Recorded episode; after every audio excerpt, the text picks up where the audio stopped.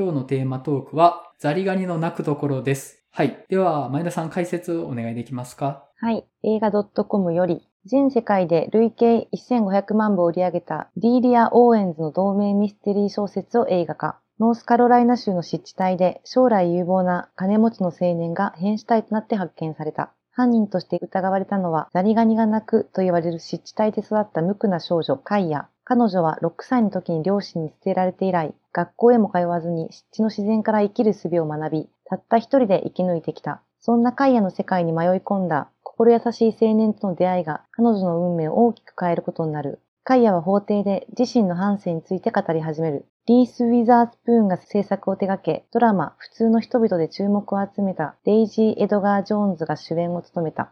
音楽はライフ・オブ・パイ、虎と漂流した227日でアカデミー作曲賞を受賞したマイケル・ダナ。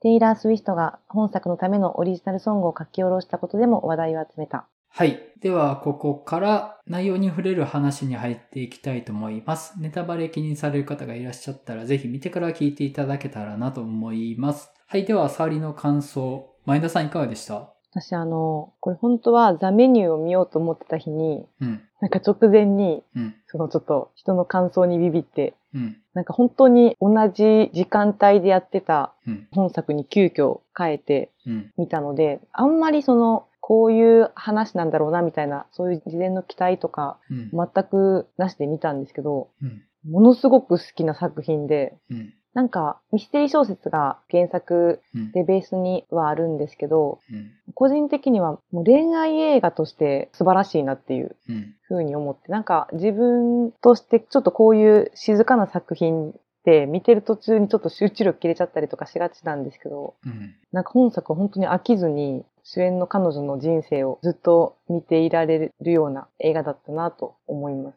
うん。はい。マリオンさんいかがでした？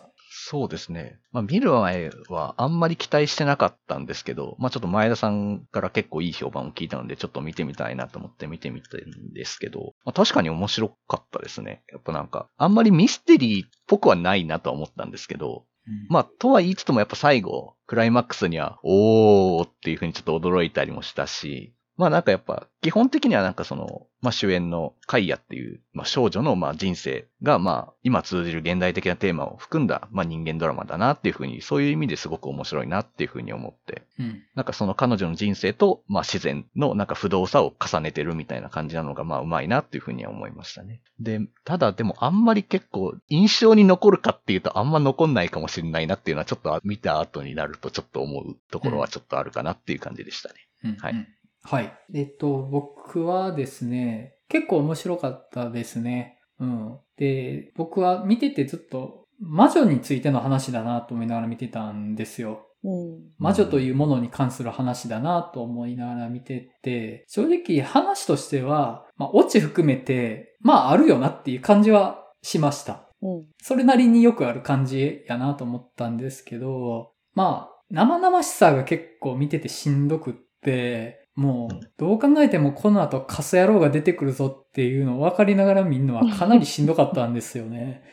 のでもまあ、あの、それに見合うだけの面白さはあった作品やったかなと思いました。うん。っていう感じですかね。はい。えー、では、深掘りしていきたいと思うんですけれども、なんか、前田さんがその恋愛映画的に良かった部分ってどんなとこですか？なんかあの、なんて言うんですかね。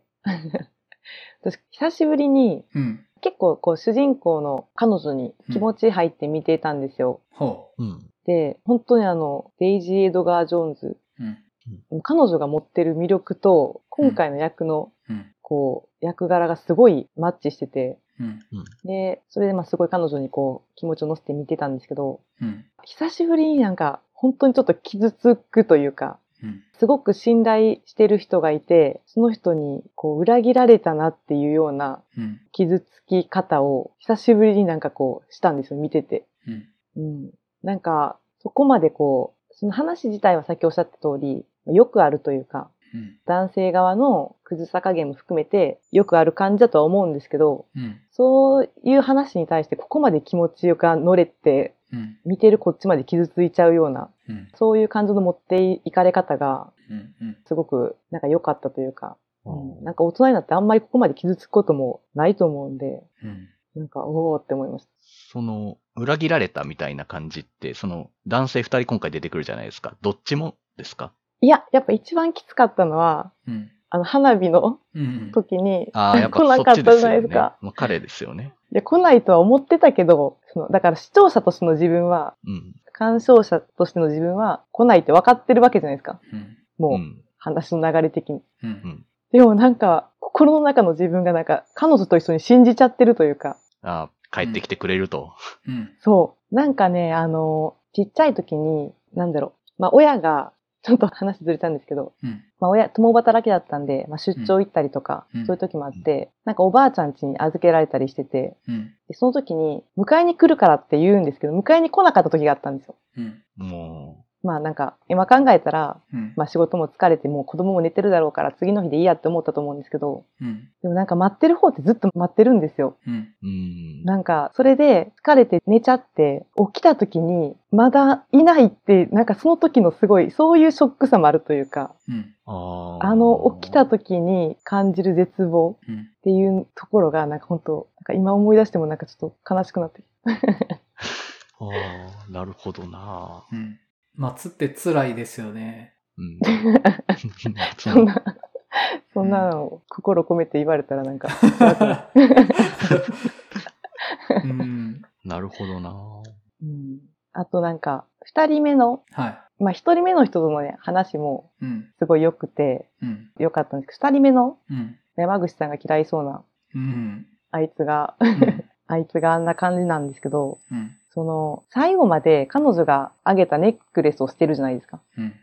なんかあのあたりもすごく、うん。こうキャラクターの描写として、うん。なんかこう、一面的じゃないっていうか、彼は彼なりにうん。彼女のことが好きだったと思うし、うん。彼女に言ってたような、うん。まあ、本当の自分を見せれる相手っていう言葉がそこまで嘘ではなかったのかなっていうふうにも感じられるような、うんなんかそういうキャラクターの描き方っていうのもすごい好きでしたね。うん。そうですね。僕、彼ね、二人目のあいつね、うん。結構途中まで、なんだかんだいいやつだなって思いながら見てしまってたんですよ。わかるね。ああ。ももう、はじめね、一人目がああなって二人目が出てくると。で、二人目は死ぬやつやから、まあ、もうクズやろなっていう、もうクズが来るぞってまあまもあそうそうそうう、覚悟しながら見てたら、もう、ろくでもないやつやなって思ってたんですよ、確かに。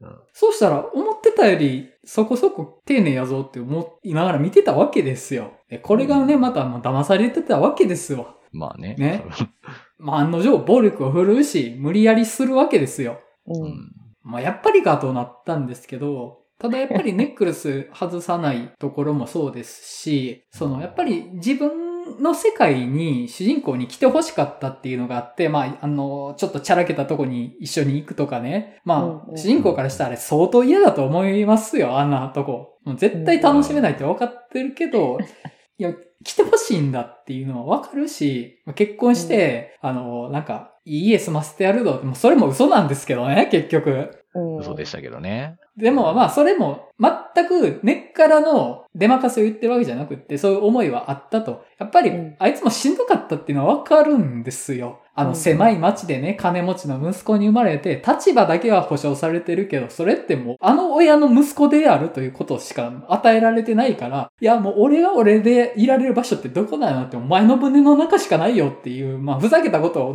もう言い腐るわけですけど、まあわからんでもないよっていうのはね、うんまあまあわかるかなっていう。なあ。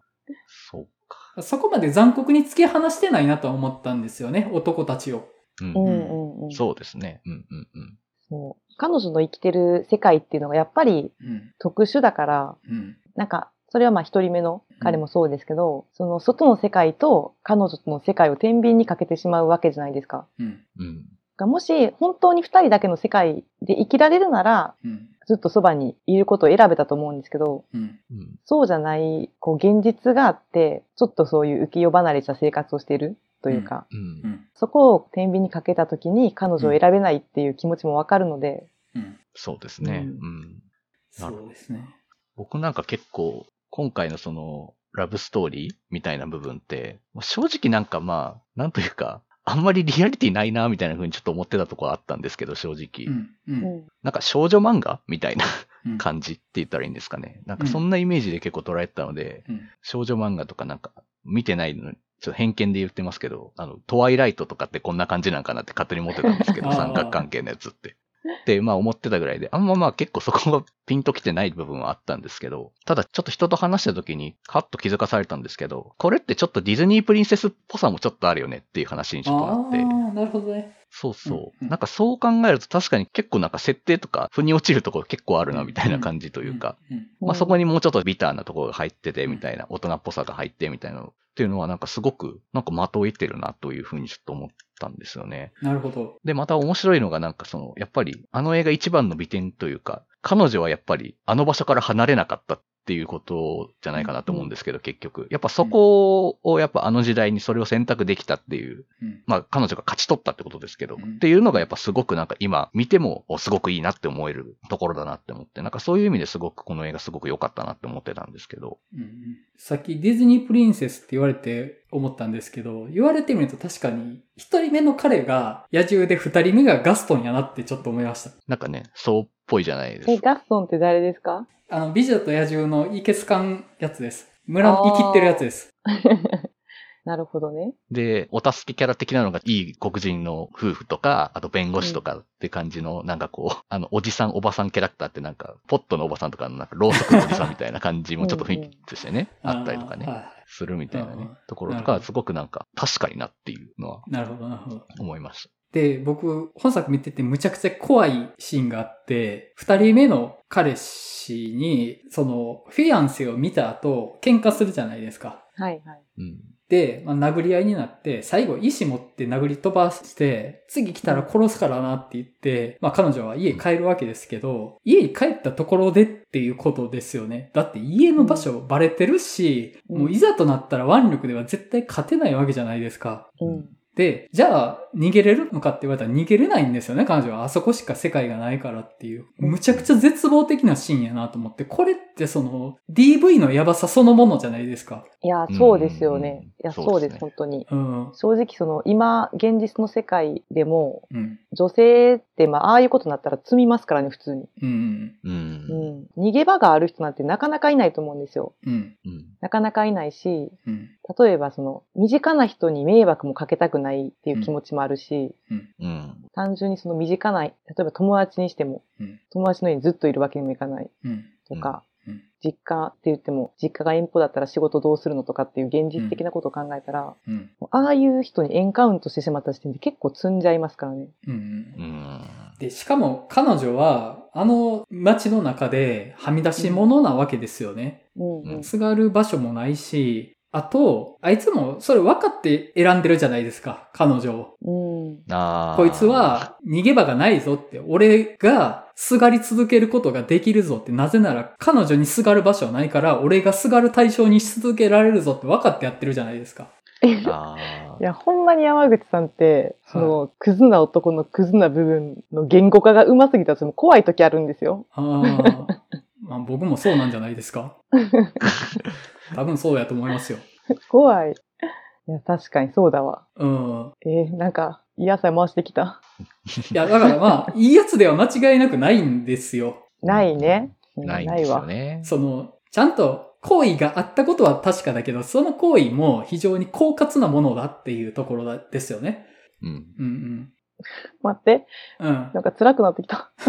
いや、辛い話でしょ。あ のいや、辛い話やから、まあそうですそもそねも。辛い話ですよ、これ、本当に。もう、もうとても過酷な人生ですよ、やっぱりもう。うん子供の時からだってもう、父親もあんなんじゃないですか。家族に暴力振るうわ、みたいなっていう。で、しまいには父親も出て行っちゃうっていう、まあもう本当ひどい人だなって思いますけど。うんうん。その、お母さんがなぜああしたのかが分かったっていううんうん。ので、すごい僕、グッときたし悲しくなったとこなんですけど、あれ、起きた事象だけ見てたらお母さんのこと絶対恨むと思うんですよ。うんうんうんうんだって、もう自分たちを見捨てたわけじゃないですか。うん。うん。でも、あそこでわかるっていうのは、もう本当に積んでたから、そうするしかなかったっていう。うん。あ、そうだったんだっていうのをわかるっていうのが、すごい感じるところがあって、その世の中的にもそういう、例えば父親が子供に暴力を振るってて、母親はそれを助けられなかったのかみたいな話ってよくあるわけですよね。世の中的に。うんで、結構ね、母親を責めるんですよ。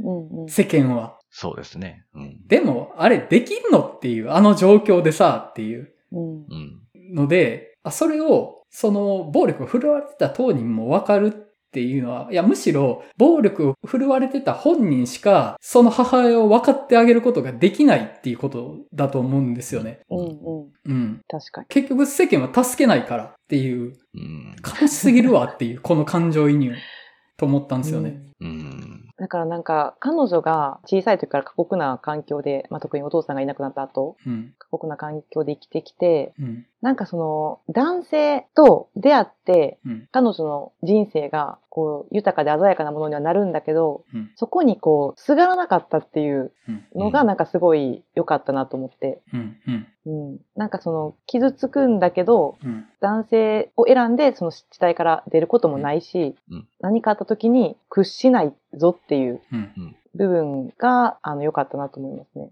うんそうですね。彼女自身はやっぱりブレないっていう、そこにあるっていう。まあ、もうんう本当、うんそこにずっとある、出現かのように、まあそこにずっといるんだぞ、自分はっていうのがやっぱあるんですよねっていうのが良くて。うん。まあなんかちょっとだけですけど、うんなんかその私を貫いていく感じと、まああと三角関係っていうところで、あの、私は最悪とかもちょっと思い出したんですけど、見てるときに。なんとなく。ああ。うん。うん。私、あの、どっちかというと、最後の決闘裁判。うん。はい。僕も思い出してました。なんか、二人目の彼氏が特にうん、二人のキャラクターを混ぜたみたいなキャラだったんで、あーなるほどまあそうね確かにね。確かに、あの二人を混ぜたようなキャラですよね。そうそうそうそう。確かに。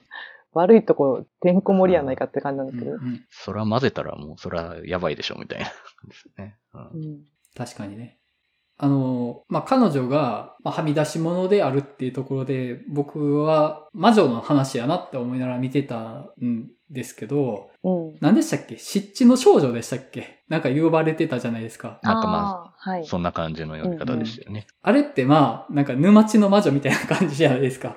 あの、扱い的には。うん、まあそうですよね。うん。で、まあ、やっぱりそのコミュニティからはみ出した女性って意味で、魔女扱いすることの話やなって思いながら見てたんですけど、うん。そ、の彼女が魔女扱いされるのって3段階あるなって思ってたんですね。うんうん。で、まず、コミュニティからはみ出したところで住んでるっていうところですよね。その沼地に住んでるっていうところで、まず、もうなんかよくわからんやつやわ、みたいな扱いをされるっていうところが、これがまあ少女時代じゃないですか。うん。で、成長してからは2段階目になって、教養を身につけるんですよね。うんうん。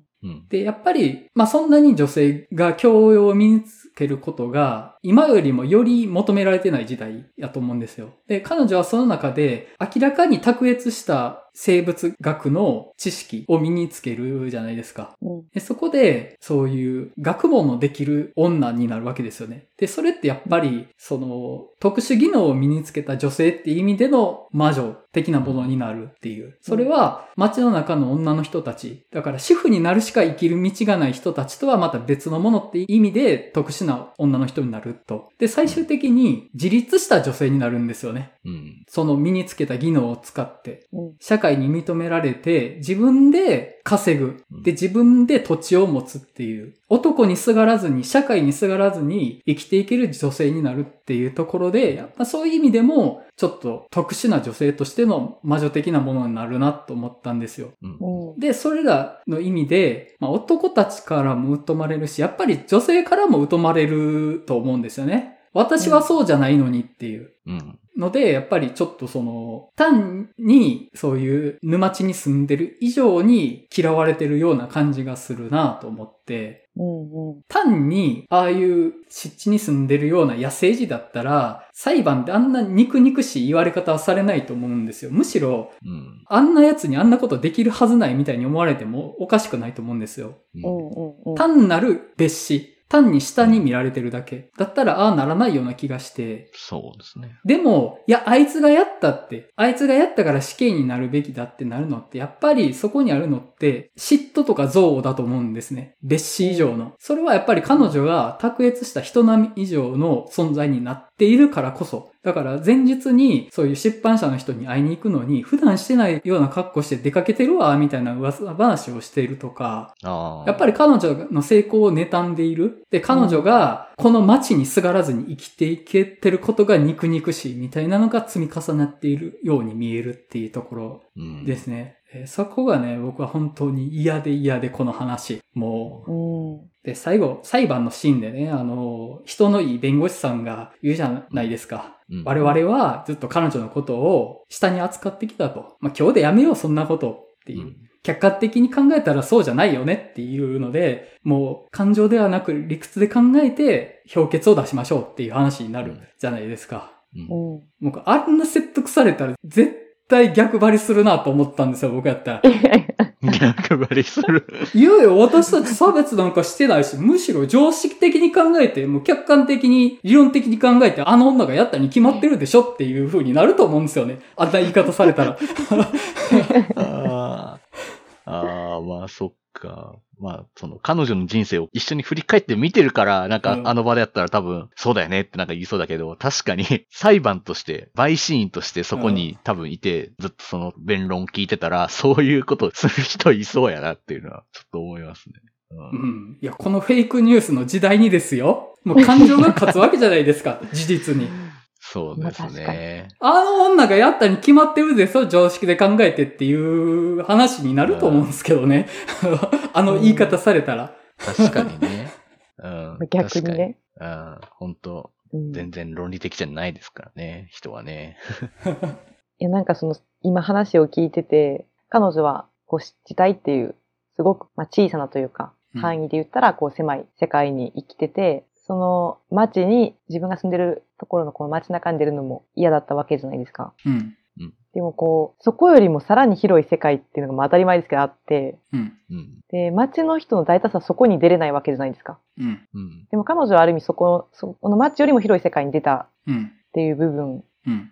へのこう嫉妬みたいなうん。なんかこう今、なんかこの映画のすごい私が好きなところって、うん。元の小説、うん。あの読んでないんですけど、うんなんか小説を自分が読んだ時に、なんかその世界がこう映像が自分の頭の中で広がるみたいな、うん。なんかそういう感覚ですごい映画見てて、うん。今の世界の話とかも、なんかすごく自分の中で感覚というより映像としてなんか頭の中に広がっていくなっていう、うん。それがこの映画のいいとこでもあり、なんかちょっときつくなっちゃうとこでもあるんですけどね。うん。そうですね。まあ、あと、これって年代50年代 ?60 年代ぐらいか。50年代から何十年代にかけてぐらいですね。最後までって言うと、そっか、ですよね。で、なんかちょうど、なんかその50年代ぐらいのアメリカの片田舎の街うんに暮らす女性たちのその、実は苦しいよね、その世界みたいなのっていうのが、まあ今回描かれてるみたいな感じじゃないですか。うん。うん。その、自由に街を行き来する、まあ、カイヤうんに対する憎悪と嫉妬みたいなところっ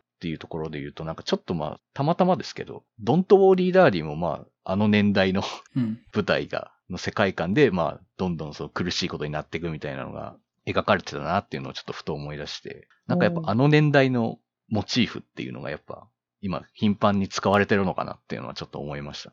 うん。世界観が似た舞台になってたりとかするので、うん。なんかそこでまあどんどん息が苦しくなって、まあ逆にそこはしんどくなってしまうっていう、うん。その街の中にいる人がどんどんしんどくなってるよねみたいなのをまあフローレンス・ピューが体現してるって感じなんですけど、それはね。うん。まあたまたまでもその同じよ、似たような年代の話で、まあやっぱり今のそのフェミニズム的なというか、うん。固定化されたジェンダーロールの話うん。に対するまあ、や異議申し立てみたいなところとかっていうのをやっぱ積極的に今映画で描かれてるのかなっていうふうには思ったって感じですね。うん。なるほどね。あただ、ちょっとね、僕、本作見てて思ったんですけど、主人公ね、むちゃくちゃ魅力的だなって思うんですね。うんうん。主役の役者さんの名前が、えっ、と、デイジー・エドガー・ジョーンズさん。ううんん。すっごい魅力的やなと思いながら見てたんですけど、ああいう反野生児として過ごしてきてた少女の造形としては、あんまリアルじゃないなっていうのを思ってたんですね。そうですかね。え、まず、日焼けしませんっていうとこなんですけど。まあで、も、いや、知らないですけど、は白人も日焼けするんですか？知らない。い。いや日焼けはしますよ。焼けますよ、それは。でも黒くならないんじゃないですか？いや、ほんまに知らんけど。まあそんなにはそうかもしれないですけど、あとまあ、どこまでお風呂入ってるだろうかとか、そもそも服装気使ってんのかなとか、うん歯並びって別に強制しないよなとか、要はあらゆることで、あの、そういうことを思っちゃうんですね。で、それは、あの、イチャモンつけてるつもりではなくって、要は、あうの、我々観客が見たとき、彼女が肩入れできるように、小綺麗にされてるよなっていうのを思うわけなんですよ。ああーだから、彼女が本当に反野生児として出てきて、そのままの存在でこの話が進んでいって、我々は、いや、彼女は悪くなんかないよって思いながら見れたのかなっていうことを僕は思ってたんですよ。あー。あ。いや、それで言ったら、その、ラブストーリー始まってないと思いますけどね。あ、まあそうなんですよ。だからそこは 大事なところで、うんあの、いや、すごい嫌な言い方しますよ。彼女が美人だから男二人が見えつけたって話でしょ？そうだよ。でしょ？そうだよ。そうだよ。でも、いや、そんなん言い出したら、はい男性も、あの、美男子じゃないですか、二人とも。はだからこっちが乗れてるのであって、あい。のうん。乗れてるのであって、ちょっとその言い方悪いけど、まあそこは、まあ僕はあんま乗ってなかったけどな、ラブストーリー そもそも。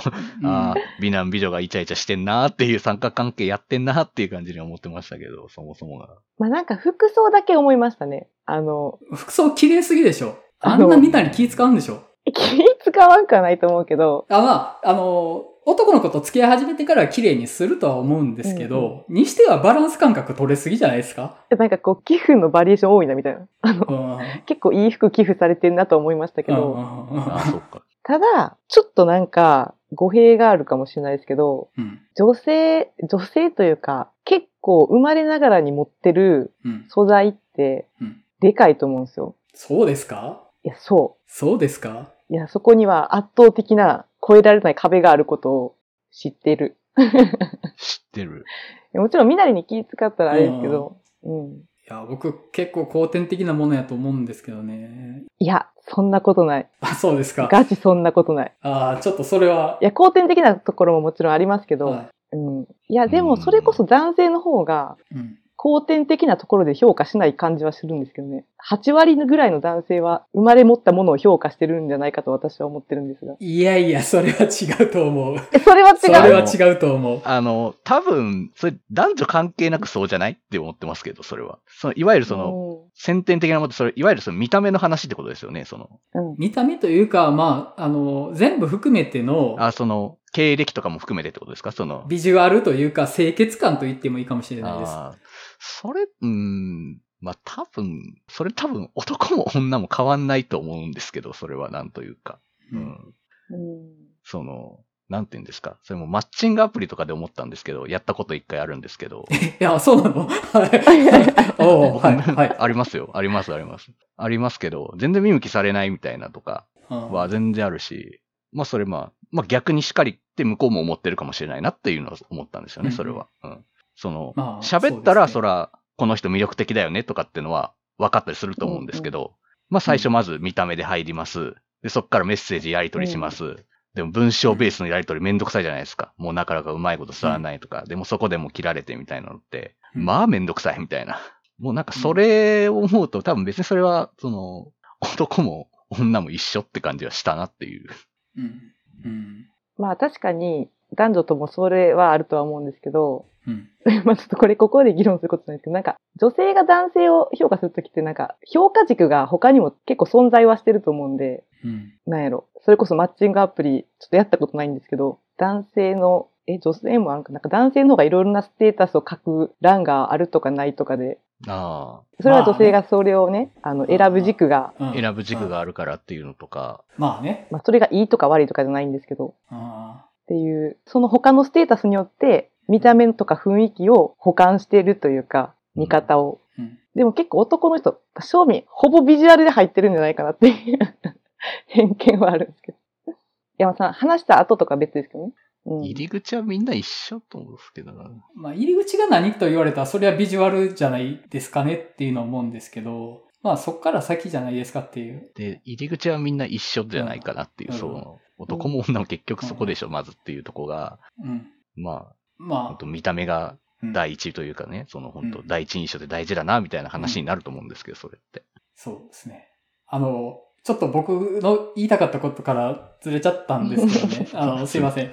えっと、何が言いたかったかっていうと、主人公があの見た目とあの清潔感とあの理知的な振る舞いをしてなかったとして、我々がああいう陪審員の席に座った時に同じように彼女に無罪の票を入れたかどうかっていうことなんですよ。うん。だから我々は彼女に肩入れできるような装いで振る舞いの彼女を見てるから、彼女は悪くないよって思いながら見てるわけですけど、うんうん。じゃあ彼女が、例えば本来的にああいうところに生まれてたら多分肌も焼けるし、服装ももっと小汚い服装になるし、そもそも美人じゃないかもしれないし、教養も身につけられないかもしれないし、地頭も悪いかもしれないんですよ。じゃあそんな彼女がいた時に殺人事件の容疑者になりましたってなって、じゃあ彼女に無罪を入れますかっていうことなんですよ。なんかそのテーマ、最後の決闘裁判の時かなんか忘れましたけど、その時も言ってましたよね。あ、その時も言いました。ああ、うんうんそっか、言ってたな。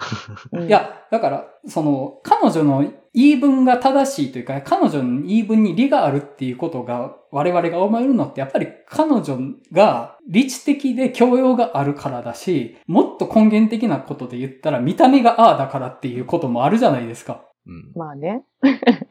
だから、そこをう、ん。僕はこの話を見ながら、一体何をキャッチして彼女に感情移入しているのかなっていうのを思いながら見てたんですよね。うん。じゃあ彼女に教養がなかったとしても同じように見れるのっていう。冷静に考えたら彼女じゃないよねって思えるのかどうかっていうのをね、すっげえ考えながら見ちゃったんですよ。うん うん、なんかそこは、なんやろな。まあ変な話、美人とか教養がなかったとしても、うん。かわいそうに思えるような、うん。こう、見た目というか、うん。かわいそうに思えるかどうかっていうとこですよね。うん。まあ、そこに共感というか、うんができるかどうか。うまあでも、それ言い出すとなんか魅力的じゃない人間の話とか別に知りたくないですもんね。うん、まあ、いや、えっとね、ちょっと僕多分うまく伝わらない言い方を今してるんですよね。で、あの、多分僕が伝えたいことは今自分が言えてないんですよ。えっとね、それでね、まあ今年見た映画、あの、最後の決闘裁判はもちろんこの話をする以上は思い出してたんですよ。最後の決闘裁判も、あのあの、マルグリットの言ってることが正しそうに見えるのは彼女が頭が良くって美人だからだよなっていうのは思いながら見てたし、本作もそうなんですよ。うん、あと、逆にじゃあ、主人公に共感を持ちにくい話だったらどうなのかなっていうところ。だから、話が通じない、愛嬌がないで、決して頭も良くないで、見た目も別に小切れじゃないみたいなので、僕、こちらアミコを思い出してたんですよ。うん、あで、えこちら、ーああ。えごめんなさい、変なこと言ってるかもですけど、だから、こちらアミコは、主人公の言い分とかに、見てる側があまり肩入れしやすく作られてないなって思ったんですよね。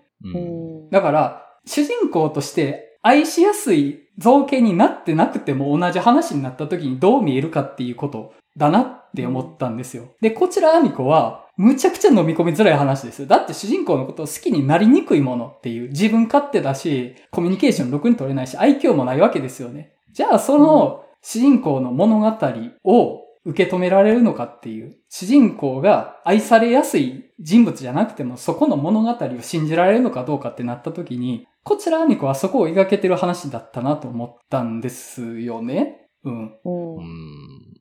ううん。ん。うん。っていう、まあごめんなさい。ちょっと僕、だからどうしたっていうことを今言ってると思うんですよい。やいや、おっしゃってることはめっちゃわかるんですけど、わかるんですけど。わかるけど、なんやろ、なんていうんかな。うんん。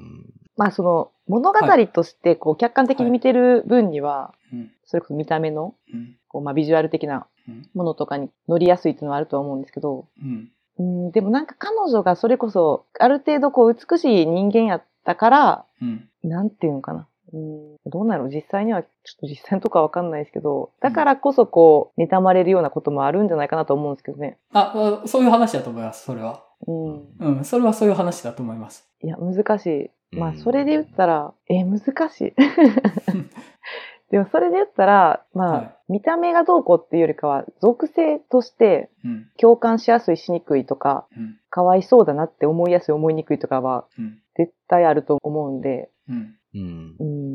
それで言ったら、あれが男性やったらどうかっていう話はありますけどね。そうですね。男性やったら疑いの気持ちが映画として見てたとしても、私結構この話あの、まあ最後のオチとか私的にはもうそんなんどっちでもいいやぐらいの感じで見てたんで、うん。あれなんですけど、うん、うん、うん。確かに。あれが男の人だったら半分ぐらいはなんかちょっと、こいつがやったんちゃうかなとか思って見てたかもしれないなとは思います。うん、うん、ああ、まあそっか。そうですね。そういう、もしかしたら属性によってうん。かわいそうやなとかうん。思う度合いっていうのは変わるのかなっていうのは思いますね。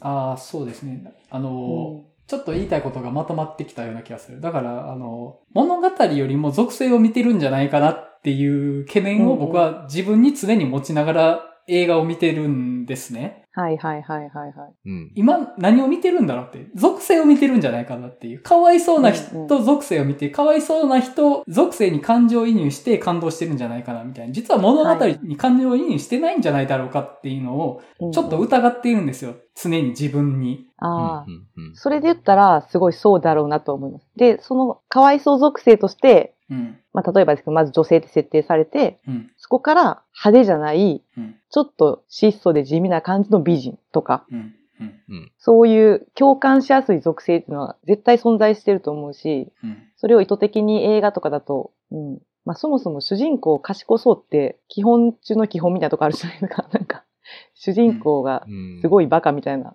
ことってない、なんかまあそういう作品においてはもう、それは意図的に作られてるとこはあるとは思うんですけどね。うん。うん。まあでもまあ、属性を疑うというのは、まあ今、それこそ本当になんかその、まあジェンダーロールの話とかもまあ、ある種決まったようなものに対する、いや、うんそれ違うくないっていうことを言いたいわけじゃないですか、それって結局。うんうん。まあだからその属性を疑うって本当今大事なことだよねっていう、その、うん今もある程度その、こういうもんだよねって決められてる、なんか固定観念化してるものに対する疑いみたいなのっていうのが、まあ今盛んにまあそういうのが行われてることのうん。現れだし、まあそう見ること、それをそういうふうに考えることっていうのがすごく大切なんじゃないってことだと思うんですよね。その、うんまあ映画の中の表現においても、毎回この人こんなんだよね、この人種の人はこういう役ばっかりだよね、みたいなのに対するまあ問題提起するとかのにもつながったりするし、うん。だからまあその山口さんの見方っていうのがまあ結構、まあこれからいろんなところで求められていくものなんじゃないかなっていうし、うん僕ももっとそういうところはちゃんとしていかないかんなっていうふうに思うんですけど。うんあのーうんなんか僕はこれを言うことで、じゃあこの作品は足りてないですよね、みたいなことが言いたいんではないんですよね。まあもちろんもちろん、それは問題提起というか、えっと、なんて言ったらいいのかな？だから、作品ではこう描かれてたと。でもじゃあ、ここをこうしたら、どういう見え方するんだろうっていうパターンを思い描くことで、作品自体が重層的になっていくんじゃないかなって思うんですよ。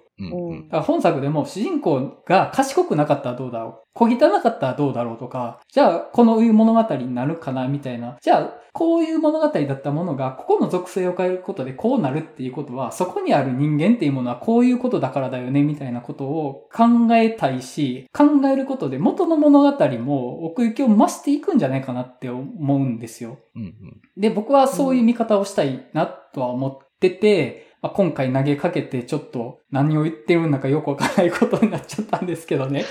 いや、いや、でも、結構面白いテーマだなとはう。ん。面白いテーマだと思う反面、属性で判断してるかどうかを自分が客観的に判断できるかはちょっとわかんないとこもあって、まあ、うん、それはわかんないんですけど。うんまあ今回で言うと、その彼女の見た目とかうんだけじゃなくてもうバックボーンを全部見せられてるからこそ、うんあの、そうですね。彼女がそんなことをするはずがないとか、するにしても正当な理由があるはずだみたいな気持ちを持ってるわけだって、うん。それを全く見てない状態で、容疑者が単に綺麗な人やったとしたらう、ん。それはそれで、なんかこう、例えば綺麗だからこそこうなんじゃないかっていうような考え方も働くと思うんで、うん。なんかそれを属性だけで彼女のことを、あの、まあ、彼女に限らずですけど、自分が判断してるかどうかっていうのは、うんちょっとわからないなと思います。そうですね。それは、うんあの、属性っていうものの描き方にアンチテーゼをやっても、それは属性アンチの新たな属性を得るだけだったりするわけなので、そうですね。まあ、難しいですけど。まあ、あの、結局、この見方をしたら正しいみたいなことは絶対にたどり着かないんですよね。だから、うん。結局、正解があるわけではなくっって、可能性を探すことをし続けるということかなって思うんですよ。こうかもしれないっていうのを思いながら見るっていうのを全部に対してやるっていう。でその上で、ある程度属性ってものに乗っかって映画を楽しむっていうのもいると思うんですよ。例えば、ブレットトレインとかも属性の塊みたいな映画じゃないですか。もう、まあ、あれはああいうもんだからっていう楽しみ方しますよね。あれはね、うん確かにね。じゃあ、でも、それはそれとして、でもまあ、これって、まあ、属性じゃないですか、みたいな分かっとかないと、いや、もう日本ってこれがいいですよね、みたいな本気で信じてたらさすがにちょっとってなると思うんですよね。うんうんうで、その、だから、属性を、まあ、ちょっと疑ってみるっていうのと、あれ何を言おうとしてたっけなう。うん、まあ、えーっとね、ちょっと忘れちゃったんで、まあ、いいですわ。まあ、一種の問題提起というかね、問いかけみたいなことですからね。うんそれについて考えることで、まあ、なんというか、まあ自分の価値観というかそういうのがまあ変わったりもするし、うん。で、やっぱその属性をやっぱ分からないで楽しんで、無邪気に楽しむっていうのはやっぱ避けないかんなみたいなやっぱ思うので、うんうんそれは。うん。なんかそれをやっぱ常に山口さんやってるのは僕はすごいなって思ってるんですけど、僕結構、まあいろいろ考えながら見てるつもりですけど、あんまり考えてないな、自分ってまあ思うとき結構あるんですけど。うん。あ、まあ、それ僕ができてない時は言ってないだけっていうのが、いやいやいや。いやいやいや。はい。あんま、うん。なんかあの、前の映画バーで、ホラー映画のはい。殺される人の。話したと思うんですけど、あーあれおもろかったですね。それこそホラー映画うん。だったら一番わかりやすくて、うん。誰が殺されてほしくないかうん。っていうのをめちゃくちゃ作ってるんですよね。うん。それこそ主人公は基本的に可愛くて、うん。あの、真面目でうん性格がいいとかっていう、うん。基本的にそういう属性になってて、殺されるのは基本的にちょっとアホな人とか。うん。うん。まあ最近はなんかその、昔はちょっとそれがなんかエロいことする男女みたいな感じだったんですけど、最近ちょっと意識高い系殺されがちだよねとか、うん。結構そういう見てる人が誰に死んでほしくないか、誰だったら、まあまあ死んじゃってもいいかっていうのをホラー映画だとめちゃくちゃこう、はっきり区別して、あの、うん見てる方もそれ分かって見てるし。っていうのがあるんで、うん。なんか確かにそう考えたら、まあ属性で映画見てるっていうのは結構うんあるよなっていうのは、なんか面白いなと思います。うん。うんうん、そうですね。あのー前バーで話した時、そこむちゃくちゃ面白くって、死んでいい人と死んで嫌な人は属性分けされているっていう。で、そこで命の重さっていうものを我々は識別してるわけですよね。うん。うん。うん。そこがむちゃくちゃ興味深いっていうところだなと思って、で、前田さんは、その、死んでいい人と死んで嫌な人っていうものを全部相対的にメタ化して見ることで全ての命は等しいっていうことを考えながら見てるって話だったじゃないですか。前田のもとで全ての命は等しく価値がないという。皆殺しこそ平等だっていうね、そういう価値観で、ホラー映画だけが救いがあるんじゃないかと。はいあの話もめちゃくちゃ面白かったんですけど、あの、ちょっとさっき僕が言いたかったことに触れてもらったなと思って、映画って人の人生の途中から始まって途中で終わるわけですよ。うんううん。で、そこに、あの、途中から始まれるものに乗っかって物語っていうものを楽しめるって、絶対にそこに属性とか記号っていうものが使われてるわけですよね。う。うんんうん。例えばブラックパンサーでも彼が黒人っていうことは、じゃあまあそういうテーマ背負ってますよねって思いながら見てるわけじゃないですか。思いっきり属性で区別してるんですよ。確かに。なんか、ねそれをいいことだったらいいってしてるだけですもんね。そう。それを悪いことだったら、いや、スレオタイプだとか言ってるわけですよ。確かに。まあね。待ってまあねのもう単なるクリシェだ、そんなもんって言ってるわけで。うん。まあ本当クリシェとかね、お決まりとかってどこまでがいいのかなって難しいですけどね、うん本当ね。難しい。いや、この話めっちゃ面白いですね。うん。いや、突き詰めると好き嫌いでしかないのではないかっていうところにたどり着いちゃうとこもあるんですよね。そうですね。まあ、好き嫌いとかはありますよね。うん。まあ、どの程度、その、クリシェとか表現とかっていうのが担保されるのかっていうところがまた難しいラインになっちゃったりするから、うん。まあそこは本当考え出すと、あの、本当永久にこれ終わらないぐらいずっと話しちゃうようなかもしれないけど。でもなんか、属性も個性じゃないですか。そうです。いや、例えばですけど、なんか自分、まあ、私たちお互いでもいいですけど、うん。まあその、知り合いとか友達やったらあれかもしれないけど、例えば恋人のこと好きで、うん。もちろん中身がすごい好きで、うん。でもある日顔が全く別人だったら、うん。それはそれで、なんか、え？ってなったり、なんか、顔が変わって、例えば国籍が変わって、なんか属性どこまで変えても愛せますかってなってた時に、どんどん違う人になっていくやんみたいな。うん。あの、そういう映画がもうズバリありますよ。え、マジ？韓国映画で、ビューティーインサイドっていう映画がありますよ。うん。その、中身は変わんないんだけど、もう人種も性別もなんか、年代も変わっちゃうんですよ。うんあの、毎日毎日。子供になったり、見たかったやつ、韓国の。あの、もうおじいさんとかおばあさんになったりとかするし、えもう全然白人の人になったりとか黒人になったりとか、そういうのもうズバリありますよ。本当にー、え、ちょっとその映画でどうなっていくのかは気になってるところですけど、なんかそれでもなおその人のことを信じたり好きでいることもできる可能性もあると思うし、それが揺らぐ可能性もあると思うし、属性、だってなんか女性として、日本人としてうん生きてきた上でこの性格が形成されてるとかあるわけじゃないですか。うん。だからその属性を全く無視して個人の語ることってできないと思うんで、うん。属性だけで見るのはダメだと思うんですけど、うん。属性も含まれるっていうのは、うん。なんかちょっと、どこまでそれを自分が線引きできるかは結構難しいテーマであり面白いなと思いました。そうですね。まあなんかそこを疑いながら見るというか、あ、今属性だけ見てるんじゃないかっていうのを疑うし、うんうんいや、その属性もちゃんとあるぞっていうのも同時に思いながら見るっていう。うん。うんだって属性はあるからっていう。うん、で、結局、大きい属性と極小の属性のモザイクで何かそのオリジナルなものになってるような気がしてるものだと思うんですね。うんその、その人でしかないものっていうのも、極小の属性の集合体のモザイクだと思うんです。うん。ううんん。うん。うんで、そこに、いや、属性はないよって言い出すと、いや、あの、でも、この人のこの部分ってちっちゃいけど属性じゃないですか、みたいなことになると思うんですね。だから、その、細かな属性をたくさんあるのを、ある程度、まあ、言語化しきらない形でキャッチする。でも、属性だよねって思いながら受け取るっていう、その、ちょっと二律背反を同時にやるっていうことかなっていう、その、物事をキャッチするっていうことは。うん。そうですね。やっぱり。と、すいません。私、あの、興味深いなって思ったらすごい笑っちゃう癖あるんですけど。はい。めちゃくちゃバカにされてるなって思いながら聞いてます。そんなつもりだ。私ちょっとこういう誤解人に与えてるだろうなとかいつも思ってたんですけど、私あの、イントレスティングの方の面白いでもすごい笑っちゃうんですよ。はい。いや、分かってますよ。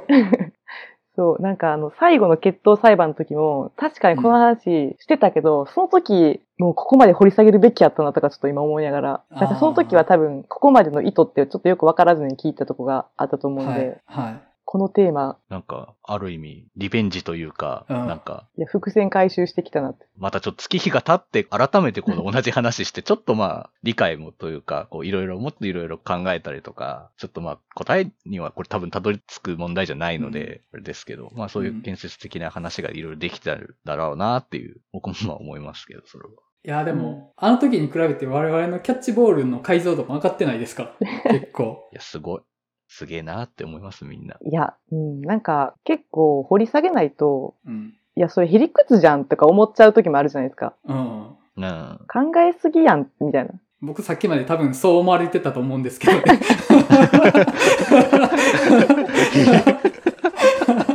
いや、なんかそれ言い出したら全部そうやんみたいな思っちゃうとこもあるじゃないですか。うん、まあ、でもまあそうなんですよ。なんかそれをこう、分析していったら、うん。あちょっとテーマとして面白いな。うんでもなんか次からちょっとそんな視点も入れて映画見ちゃうの嫌やな。あ、あの、付き合わせはしないです。自分に突きつけてしまうから。あ僕がたまによくわからんボールを投げて、あまたやっとるわーと思いながら聞いてもらえたらいいです。大体デッドボールやからな。いやようにもー、ようやくね、キャッチしてもらえたっていう感じかもしれないですけどね、そこは。うんちょっとザリガニの話戻します？何がの話で。もう、ザリガニの話して、どこからどこまで話したんだろうって思うんですけど。あー超どうでもいい話をしますね、今から。うんはいうんあの、ザリガニ出てこないんかーいって思ったんですけど、僕。あの、ザリガニの鳴くところってなんやねんって問題はありましたけど、そうそう。出てこねえし、泣かねえしっていう。僕ね、見る前にね、その、ザリガニってどうやって鳴くんかな？キチキチキチってそんな感じかなとか、想像しながら映画館入ったわけですよ。いや、まあ、するよね。しますよ。そうしたら、出ないの、ザリガニ。もうあれやわと思って、霧島部活やめるってように、霧島出ないのって、帰り際に言ってた、よく分かってない客みたいになってて、え、ザリガニ出ないのって。なってたんですよ。そうですね。確かにね。出てこない。いや、確かに、あんだけ生物出てくるのね。うんいっぱい出てきますからね。ザリガニだけはカタクナに出てこなかったですね。うん。で、またね、なんかさっき作品解説だと、ザリガニの泣くところと呼ばれてる湿地みたいな扱いやったけど、そんなもんなかったよな。でも、なんか、ストーリーの中では、母親が、いざとなったら、うんザリガニの泣くところへ逃げろみたいな言ったって、いや今住んでるとこやんっていう話になります。なんか食い違ってないですかあれ？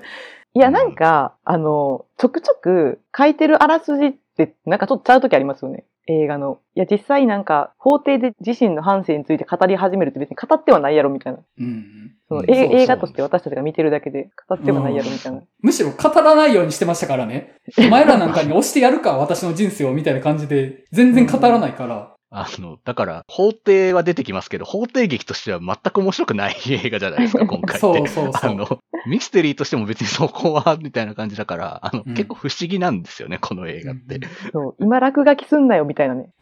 そうね心象悪くなるやろ、今落書きすんなよみたいな。うんそうなんですね。喋ってないっていうね。そうなんですよね。うんあと、あのオチですね。あのオチ。うんうん。うん。やってたんかーいっていうやつですけど、うんまあ、想像つくっちゃつく範疇でもあるかなっていうのがあったのまと、あ、まあね、うん聞きますけど。あと前田さんも言ってたけど、どっちでもいいやんっていうのも確かにそうやなと思って、この話にとっては。そう。え、でもね、結局私もさっきの話しちゃうと、え、うんこれってもう彼女に惑わされてるやんみたいな。もう私たちにとって、うん。罪はどうでもよくて、うん。もう彼女の人生が良かったらそれでいいみたいなところにやっぱりうん。持ってっちゃってるんで、まあそれでいいと思うんですけど。うんうん。そうですね。まあ、ミステリー的にオチが実はこうでしたっていう、一種の思い込みとかまあ、ものでやっぱ引き起こされるものじゃないですか、そういうのってやっぱり。うんうんうん。うまいことそういう思い込みとかミスリードをさせることで、ようやくそこに驚くみたいなのが、うん。まあさっきのだから本当属性の話ともちょっと繋がってきますよねっていうのはちょっと思うんですよね。うん。あれ？結局、彼女がやったかどうかわかんないまま終わるっていうのも良かったような気はして、うん。結構びっくりしました。その、そねちゃんうとうん。示すんやっていうのは。うん。私はでも結構示されるの好きなん。で、答えを出してくれるのは結構好きなん。ですけど。うん。まあ、あそこで示されることで、うん。彼女の強い意志が果たされたっていうことがやっぱうん。そこで出るっていうのがやっぱり強いのかなっていう。そのなん。かテーマ性の部分でやっぱその結末はやっぱ、あああるべきだったかなっていうふうには僕も思いますね。夫が見つけるん。じゃなくって、誰も見つからないまま明らかに彼女が持ち帰ったところに置いてあるのをカメラが映してお回りみたいなのもありかなってちょっと思ったんですよね。ああ、確かになんか風とかでパラパラってなってうんページが映るとかだけでもよかったかもしれないですね。ああ、なるほどね。だからまあその、夫がその秘密を分かち合ったことを良しとするかどうかっていうのはあるかなって気はしたんですよ。うん。うん。うん。まあでも、あれか。ロマンス的には、ああの方がいいよな、みたいなとこあるような、んとか思っちゃいますけど。ううんん。あと、あれちょっと伏線ありますよね。あの、出版社の人と話すときに、うんうん。ホタルがうんうん。オスを読んで食べるみたいな話う。うんん。があって、いやでも、あれは善悪じゃなくて、あの、生存戦略ですみたいな話をしてるから、まあそれはちょっと伏線になってるっていうところかなっていうのがあって、そうですね。なんか、あの辺の、彼女の中で、彼女はもう、どこまでも自然の中で生きてたっていう。数字の通し方は結構好きで、うん、だからこそ、めっちゃ悪趣味やとは思うんですけど、うん、あの、昆虫図鑑みたいなやつに、うん。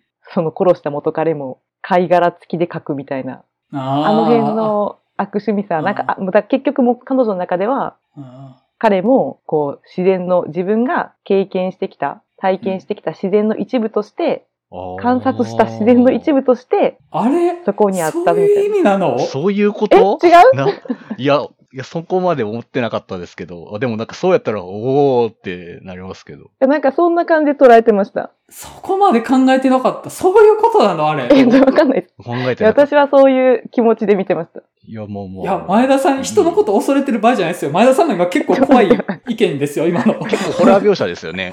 いや、そんなことないでしょ。そんなことないですよ。ピュアな、ピュアな描写ですよ。だって殺した人のなんか、連続殺人犯がなんかそういうの異物持って帰るみたいなのと似てるみたいなことで近くなっちゃうんですけど、それ。うん。いや、あのー僕的に感じたところとしては、ああいう生物学的な学問を収めてる人がいて、自然界に善悪はないんですっていう人、キャラクター、まあ、あの、キャラクターというか、まあ実際生物学ってそういうもんだとは思うんですけど、ただ、本人は基本的に人間の断りの中で生きてるから善悪はあるし、むしろ学問を収めてるぐらいの人だから善悪きっちりしてる人の方が多いと思うんですよね、そういう人って。で、実際、フィクションの中のキャラクターも、自然界に善悪はないけど人間に善悪はありますみたいな人が多いと思うんです。僕の印象としては。うんでも今回、そうじゃないじゃないですか。自然界のルールに善悪はないから、それを持ってくるっていうのが面白いなと思って。僕、なんか、あんま見たことない気がしたんですよ。自然界に善悪がないんだったら、じゃあその断りを持ち込んだら人間界にも善悪ないでしょって殺しますねっていうのは、ちょっと僕新しく感じたというか、あんま見たことない気がして、うん。あ、なるほど、確かに。で、まあ、あの人、多分自分が自然の中で死ぬことも、まあ、社内かなぐらいに思ってそうじゃないですか。うんうんうんうん。まあそうでしょうね。うん。いや、ちょっとびっくりしたのが、警察から逃げるとき、水の中潜ってましたけど、あそこワニいたでしょ？ま あ、いた、いたいた。いましたね。湿地帯ですからね。いましよくたよね。潜るなと思って。ワニいるのに？確かにね、冒頭だけすげえアクティブでしたよね。うん。ね。なんか、振り返ってみたら別にそんなタイプでもなかったけど。うん。確かにワニとの距離感わかんねえな。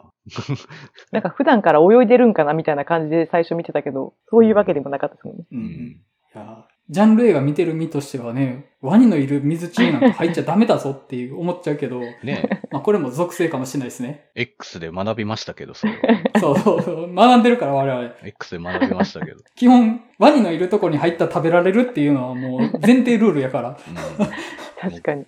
ねいやまあ、X も思い出したし、みたいなね。なんか結構いろんな映画を思い出しながら喋ってて面白いですよね、今回ね。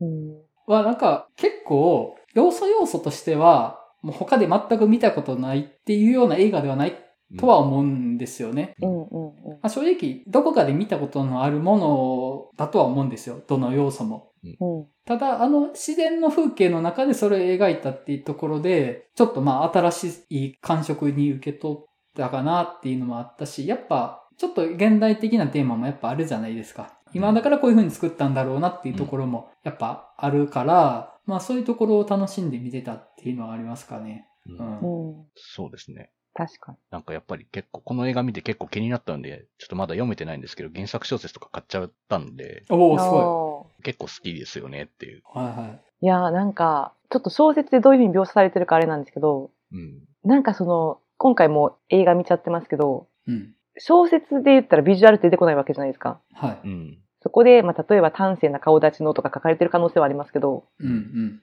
でもなんかその時に自分の中で想像する彼女って絶対いるわけじゃないですか。うん。うん。なんかそういう時のそのバイアスのかかり方ってどうなのかなっていうのがちょっと気になりますよね。ああ、うんうん。でもなんか小説でもある程度なんかビジュアルって想像しながら読んでると思うんで、うん。どんな小説においても。うん。確かに。毎回なんか、小説とか読むときって、この役この人がやりそうやな、みたいなのをなんか勝手に当てはめてそれでやる、想像しながら読むみたいなのって結構知ったりするんですけど、僕とか。うん。そうですね。あとなんか湿地帯？うん。湿地帯っていうものがあんまりなんか身近じゃないから、うんなんか私はそこは映像で見れてよかったなと思ってるんですけど、うんうんうん。なんか私小説だったら湿地帯の想像ちゃんとついてない可能性あるなと思って。綺麗な自然っていうのもなんか想像するのが自分にとっては難しそうやから、うん。なんかその辺も小説でどんな感じで描いてるのかなとか、うん。アメリカとかでは湿地帯がすごい身近なのかなとか、なんかそういうのも結構気になりましたね。うん場所によるんでしょうけどね。うんうん。あの、ボートが交通手段になってるのとか、うんすごい新鮮でしたね。見たことないわと思って。ああ。慣れてるじゃないですか、みんな。うん。慣れてる。お店行くときも、その、停泊する場所があるから、あれが交通手段としてポピュラーっていう感じって、あ、やっぱそういう、それだけ、もう、そこを移動するっていうのがある程度当然のものとしてある場所っていうのがちょっと面白いなと思いましたね。うん。うん。あと、ラストのテイラー・スウィフトの歌あるじゃないですか。はい。うんうん。あの、むっちゃ説明してんなと思って、僕笑っちゃったんですよね。まあまあ、言われてみりゃド直球やなって思いますけど。まあ。うん直球やなって、もうその、当て書きというかむしろ説明ぐらいの感じだったから、あらすじみたいな感じでしたまあもんね。まあ、まあ、そんぐらい惚れ込んでるんだなっていうことですよね。うんまあ、わざわざこの作品のために書き下ろしっていううん。曲って感じでしたけど、うん。熱量高かったですね。なんか、高かったですね。テイラー・スウィフト自身の熱量高そうやなっていう。そうですね。あ、そんなとこですかね。はい。はい。今日なんかいつにも増して脇にそれた感じしましたね。そうですね。いや、個人的には結構面白かったですけど、なんか、ここでしかはい。この話に至らへんなと思って。うん。はい。うん。いや、でも、まあ、僕はこういうのが好きっちゃ好き。私も好き。まあまあ好きですけど、僕もね。うん。はい。じゃあ、そんな感じで、ザリガニの鳴くところの話は終わっとこうかなと思います。えー、次回と、あと、まあ、この収録の公開日的に、次の次ぐらい決めといたら、ちょうど、これを配信したタイミングのテーマが好評になるっていうタイミングがちょうどいいので、できたら次の次まで決めたいんですけど、次の次 ?2 本先まで決めとくってことですかその。そうですね、次回と次の次はいはい。ですね。まあ最終、原口さんのあれも取ってですけど。ちょっと来週、再来週が、ちょっと2週連続で出張で、あ、なるほど。もしかしたら、再来週はちょっと14は絶対ちょっと難しいんですけど、来週も危ういかもしれないんで、はい。皆さんちょっと優先で作品を決めていただけたらと思うんですけど、でも、ある程度前田さんが見る想定してないと、そもそも参加しないってことになっちゃいますよね、それだと。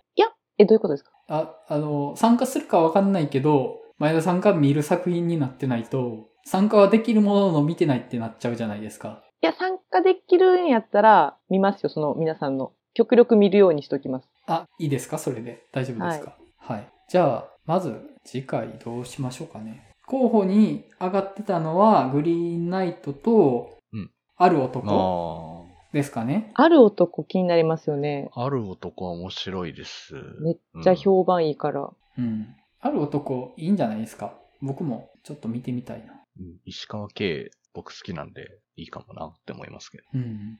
じゃあ次回、ある男の想定で、まあ、最終原口さんの確認も取るとして、うん。その次、押しましょうかね。12月入ってますよね。あ、というかもう次の時点で12月入ってるか。12月なぁ一周余裕ある方がいいんですよね、前田さん的には。いや、もうなんか、全然もう決めてもらったら。はい。ちょっとまあ、大きい玉かなって思うのは、あのことなんですけど、重そうやなっていうのは。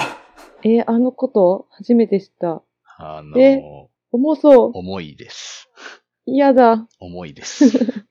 はい。えー、ちょっと待って。無理かもしれん。まあ、ブラックアダムとかもありますけどね。ブラックなんね。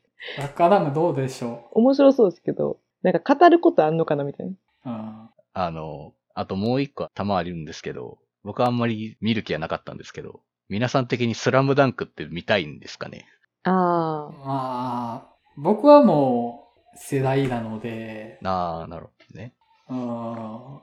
いや、いいですよ。スラムダンあんク。まり僕はそそられてがないんですけど、ー。うん。前田さんはスラムダンクというか、ジャンプ漫画どうなんですか？あんま聞いたことないですけど。えっ、と、いや、なんか今ちょっとあんまりジャンプ漫画うん。読めないんですけど、うん。昔はジャンプ漫画は普通に通ってて、スラムダンクとかは、まあ後追いですけど、うん。読んでます。僕も読んではいるんですけどね。だいぶ前。うん。ジャンプで言ったら、世紀末リーダー、たけしぐらいが世代です。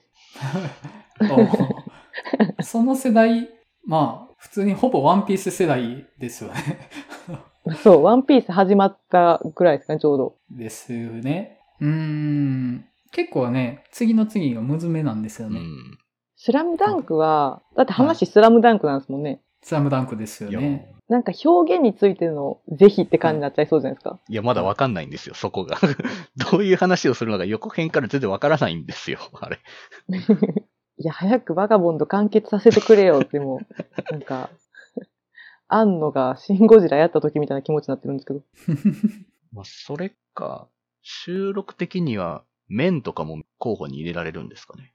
同じ顔の男たち。あ、はいはい。あ面ね。面気になる。同じ男がいいっぱい出てくるやつね。あれも一応、次の次ぐらいやったら間に合いますよね。間に合うのかな？一応。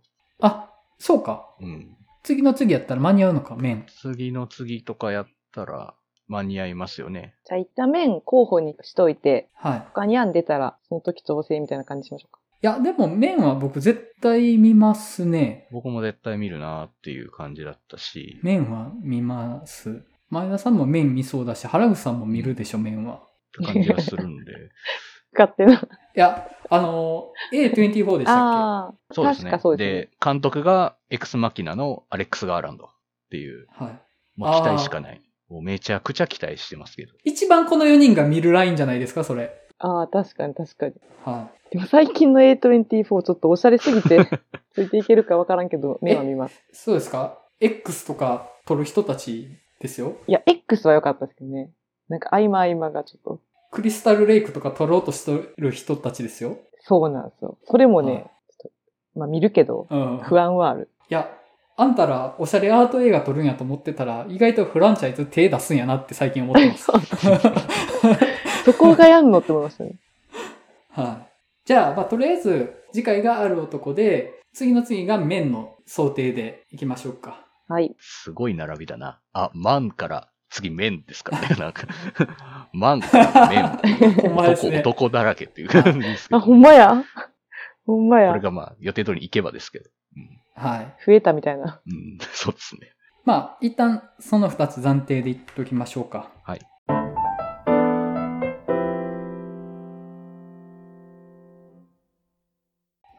では、お知らせになります。12月も映画の話したすぎるバーを開催する予定です。場所は大阪の南森町にある日帰りイベント型カフェバー週間もあり、日時は12月17日土曜日、オープンが19時、クローズが23時となっております。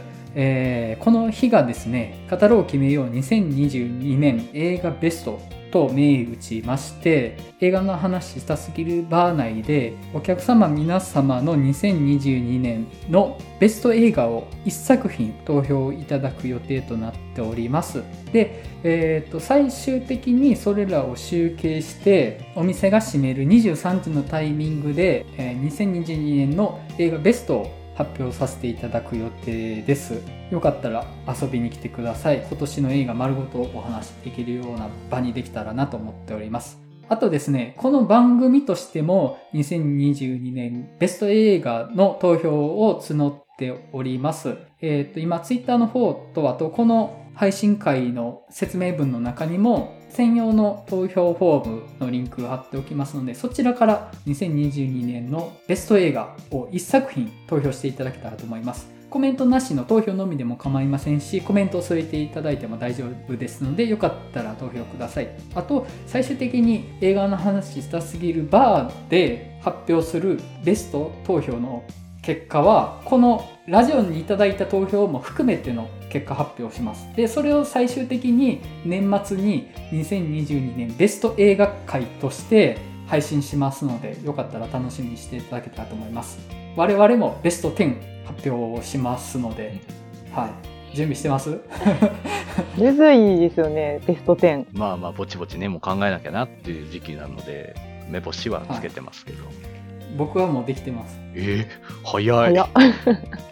できてるというか、あの、映画見るたびにこれ点入るなっていうので、ちょっと入れてるんですよ。その都度入れ替えとかあ作ってるんです。ななるほどね。はい。で、あ、これ、こうかなみたいなのは日々やってて、僕は今この瞬間からでも始められます。早い。早い。はい。まあ、よかったら投票ください。えっ、と、投票締め切りが12月17日のお昼の12時となっております。その後、我々のベスト映画を発表するのの収録をして、その後バーで結果発表をして、そこでも収録をして、最終編集して配信っていう流れです。なるほど。はい。そんな感じでよろしくお願いします。また、この番組ではリスナーの皆様から通常のお便りも募集しています。番組の感想、次回テーマ先の感想などご自由にお送りいただけると幸いです。通常のお便りフォームと投票フォーム、ちょっと別にしてます。集計間違えるといけないので、ちょっとそこお願いします。また、次回バー開催情報、ポッドキャスト次回テーマ作品の告知も行っておりますので、Twitter のフォローもよろしくお願いいたします。あと、この番組のイメージキャラクター、映画の話したすぎる猫、かっこ仮をしらったグッズを販売していますので、よろしければご購入くださいませ。お便り受付先、Twitter アカウント、グッズ販売サイト、いずれも番組説明文に記載しておりますと。はい。それでは映画の話したすぎラジオリニューアル第93回ザリガニの泣くところの回を終わりたいと思います。それではまたお会いしましょう。さよなら。さよなら。ら。